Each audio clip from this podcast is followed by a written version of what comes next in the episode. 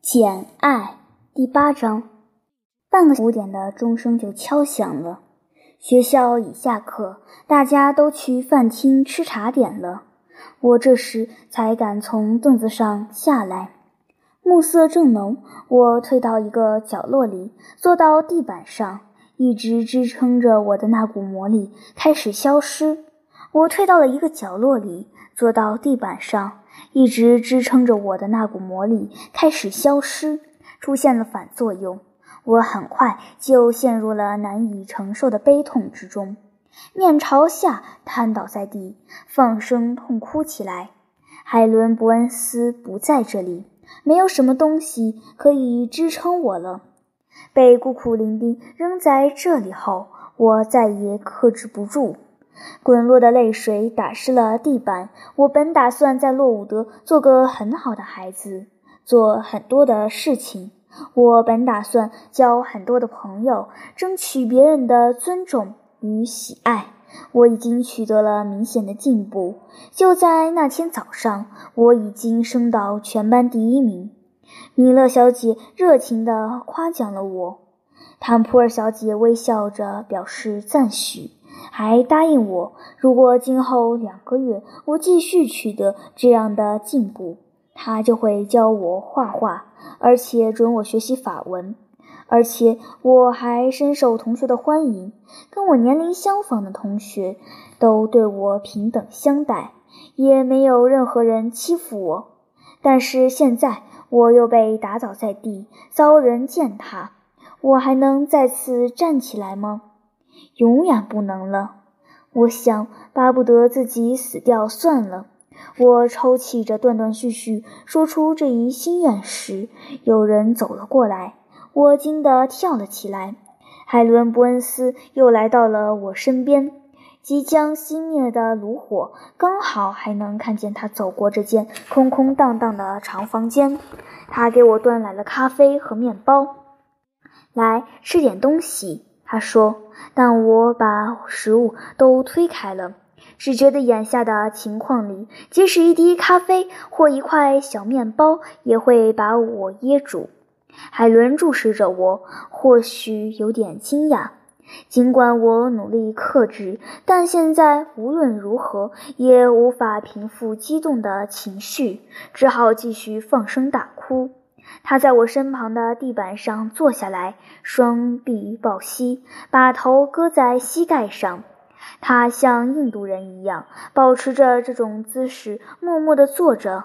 最后，还是我先开了口：“海伦，你为什么要跟一个被所有人看作撒谎者的姑娘待在一起呢？”“所有人吗？”“简，你说什么呀？”总共有八十个人听到他这样说你，而世上有好几亿人呢。我跟其他几亿人有什么关系？我认识的这八十个人都看不起我。简，你错了。也许全校没有一个人看不起你或者不喜欢你。我敢肯定，许多人都很同情你。听了布罗克和斯特先生这些话，他们怎么还会同情我呢？布罗克和斯特先生不是上帝，甚至不是什么受人尊敬的大人物。这里没有几个人喜欢他，他也不做让人喜欢的事。要是他把你当成宠儿对待，你反而会发现身边都是或明或暗的人。事实上，只要有胆量，大部分人都会对你表示同情。老师和同学也许会在这一两天里用冷淡的眼光看你，但他们心中却藏着对你的友情。只要你坚持好好表现，用不了多久，这种暂时被压制的感情就会更加明显的表露出来。再说，简，他打住了话头。怎么了，海伦？我说：“把自己的手放到他手里。”他轻轻揉搓着我的手指，让他们暖和起来。接着说：“就算全世界都恨你，都相信你坏，只要你自己问心无愧，知道自己是清白的，你就不会没有朋友。”不，我知道我不应该妄自菲薄，但这还不够。要是别人不爱我，那我宁肯死掉，也不愿活着。我受不了孤独和被人憎恶。海伦，瞧，为了你，或者坦普尔小姐，或者任何一个我挚爱的人的真情，就算我被折断了胳膊，就算我被公牛用尖角抛起来，就算我被撅蹄子的马飞踹胸膛，我也心甘情愿。嘘。简，你把人的爱看得太重了，你太冲动，太感情用事了。那只至高无上的手创造了你的躯壳，又将生命注入其中。除了你脆弱的肉身，或者像你一样脆弱的创造物，这只手还为你准备了别的财富。除了这个城市，除了人类，还有一个看不见的世界。一个神灵王国，这个世界就在我们周围，因为它无所不在。那些神灵注视着我们，因为他们奉命保护我们。如果我们在痛苦和奄奄一息，如果蔑视四面八方朝我们袭来，而憎恶把我们压得喘不过气，天使就会看到我的苦难，承认我的无辜。如果我们确实是无辜的，就像我知道你是无辜的一样，你并没有犯下布罗克和斯特先生指出的那些罪过。他的指控虚弱而浮夸，只是从李德太太那里道听途说来的罢了。我从你饱含热情的双眼和明净的额头看出了你真诚的天性。上帝只是在等待我们的灵魂和肉体分离，好赐予我们充分的报偿。既然生命即将终结，死亡又确实是通往幸福和荣誉的大门，那我们为什么总要沉溺在痛苦之中呢？我沉默不语。海伦让我平静下来，但在他给予的那份宁静中，却夹杂着难以言说的。哀伤，在他说话时，我已感觉到了这种悲哀，可又说不出这种悲哀从何而来。说完上面那番话后，他稍稍有点气喘，还短短的咳嗽了几声。我一时忘掉了自己的忧伤，隐隐替他担心起来。我把头靠在海伦肩上，搂住他的腰，他把我拉到身边，我们俩静静地休息着。我们这样做了没多久，另一个人进来了。一阵强风吹走了天上的阴云，露出了月光。月光流进旁边的窗户，清晰地照亮了我们和那个走近的身影。我们一眼就认出来者是塔普尔小姐。我是特意来找你的，简爱。她说。我要你到我屋里去。既然海伦·伯恩斯跟你在一起，他也可以来。我们去了。校长领着我们穿过几条复杂的过道，爬上一道楼梯，来到他的房间。房间里燃着熊熊的怒火，看上去明亮而舒适。汤普尔小姐让海伦·伯恩斯坐在壁炉前的一把矮扶手椅上，她自己也在另一把椅子上坐了下来。把我叫到身旁，都过去了吗？他低头看着我的脸问：“你的悲伤都哭掉了吗？”恐怕我永远都哭不了了。为什么？因为我是被冤枉的，而你，还有其他所有人都会认为我很坏。你证明自己是个怎样的人，我们就会把你看成是什么样的人。我的孩子，继续做个好姑娘吧，你会令我们满意的。我会吗，坦普尔小姐？你会的。他搂住我说：“现在告诉我，布罗克斯特先生说你的那位恩人是谁？你的太太，我的舅妈，我舅舅过世了。”他把我托付给他照顾。这么说，他不是自愿收养你的？没错，小姐。他非常懊悔，不得不这样做。但我经常听仆人说，我舅舅临终时要他承诺永远抚养我。好吧，听着，简，你知道，或者至少要我告诉你，当犯人受到指控时，总是允许他为自己辩护的。现在有人指责你撒谎，那你就要在我面前尽量为自己辩护吧。把你自己记的事实都说出来，不要添油加醋，也不要夸大其词。我在心底里暗下决心，一定要说得恰如其分，准确无误。我思索了几分钟，以便把该说的话理出头绪，然后对他讲述了我悲惨童年的全部经历。因为刚才过分激动。我已经精疲力尽，所以我谈到这个伤心话题时，口气比平时温和得多。我记住了凯伦的警告，不能沉溺于愤恨之中，所以我在叙述中掺入的怨毒和苦恼也比平时少得多。情绪上的克制与内容上的精炼，让我的话听上去更可信。讲着讲着，我觉察到坦普尔小姐完全相信我的话。在讲述的过程中，我提到了劳埃德先生，说他在我昏倒后来看过我。因为对我来说，我怎么也忘不了红房子里那段可怕的插曲。在说到细节时，我肯定在某种程度上过于激动了，因为我无论如何也不会淡忘。里德太太傲慢地拒绝了我的疯狂哀求。再次把我锁进那间闹鬼的黑屋里，我感到那阵揪心的痛苦。我说完了，坦普尔小姐默默注视了我几分钟，然后说：“我跟劳埃德先生也有点交情，我要给他写封信。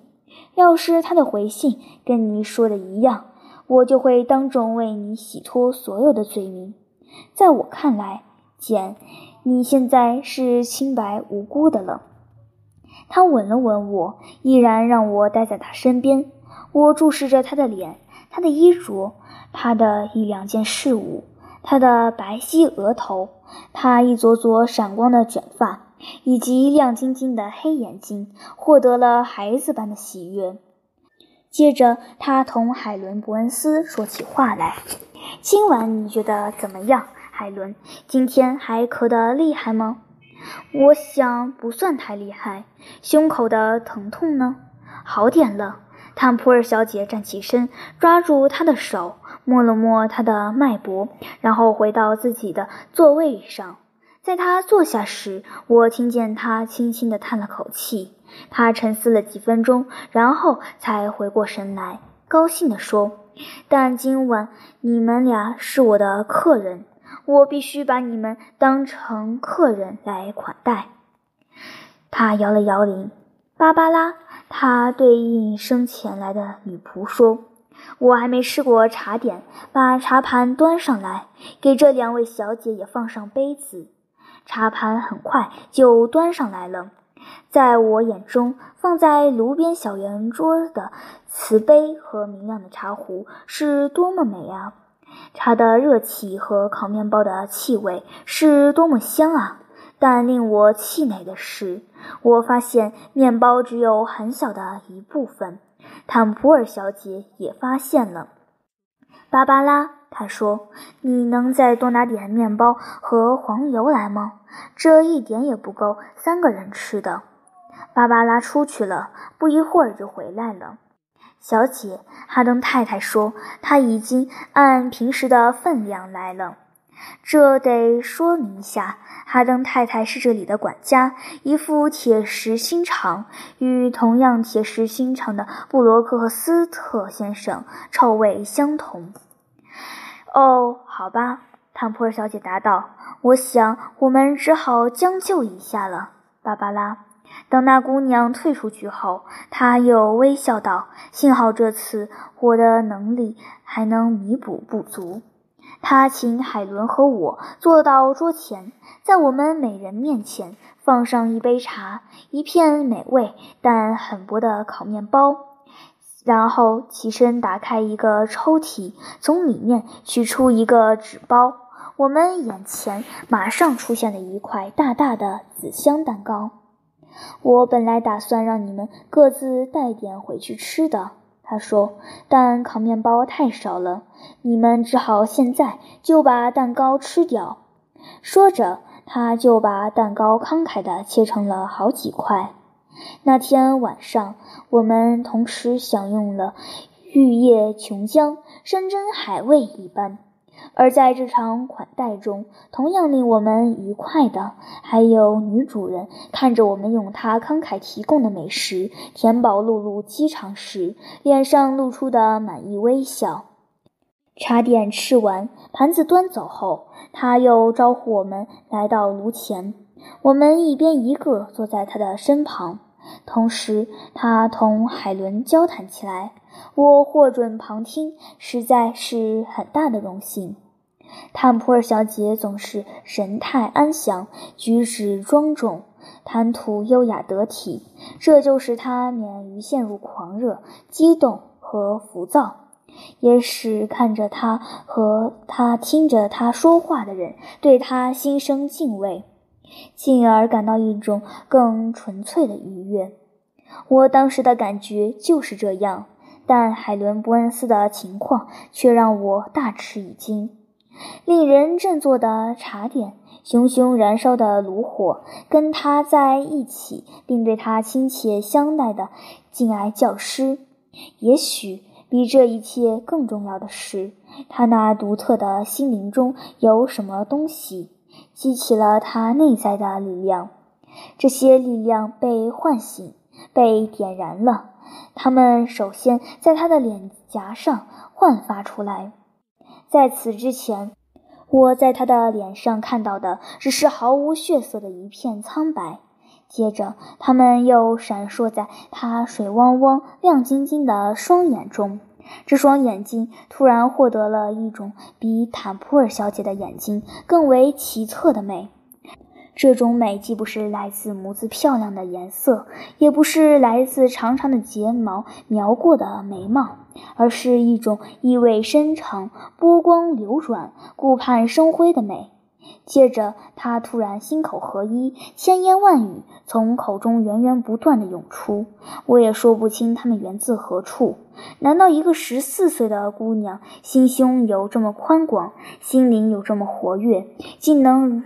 容下不断涌出的纯洁、丰富、热情语言的源泉吗？在那个对于我来说值得怀念的晚上，海伦说起话来便有这样的特点：他的心里似乎要在那短暂的时光中急匆匆地过完许多人的漫长一生才能过完的东西。他们谈到了我前所未闻的东西，谈到了古老的民族的时代，谈到了遥远的国家，谈到了大自然的奥秘。他们的答案或者已经揭开，或者尚属推测。他们还谈到了书籍，他们读过的书真多，他们的知识真是渊博。他们似乎很熟悉国人民和法国作家。而最令我惊奇的是，坦普尔小姐问海伦有没有抽空复习海伦父亲教她的拉丁文，说着还从书架上取出一本书，叫她读一页维吉尔，并逐字进行翻译。海伦照做了。我每听他念一行，我那专思崇敬的器官就发达一分。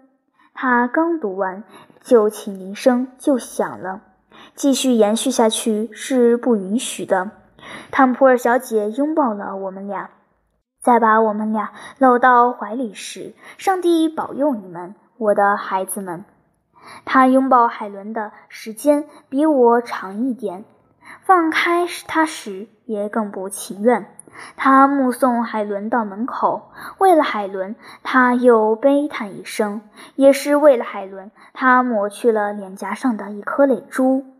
一进宿舍，我们就听见斯卡查德小姐的声音。她正在检查抽屉，刚把海伦·伯恩斯的抽屉拉出来。我们一进去，他就将海伦痛骂了一顿，还要他明天把那六件叠得不够整齐的衣服别在肩上。我东西乱七八糟的，的确很丢人。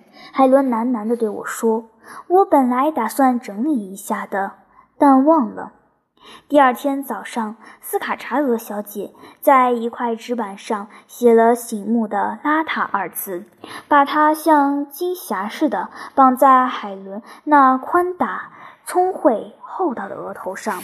她耐心地佩戴它，直到傍晚，毫无怨言，视其为应得的惩罚。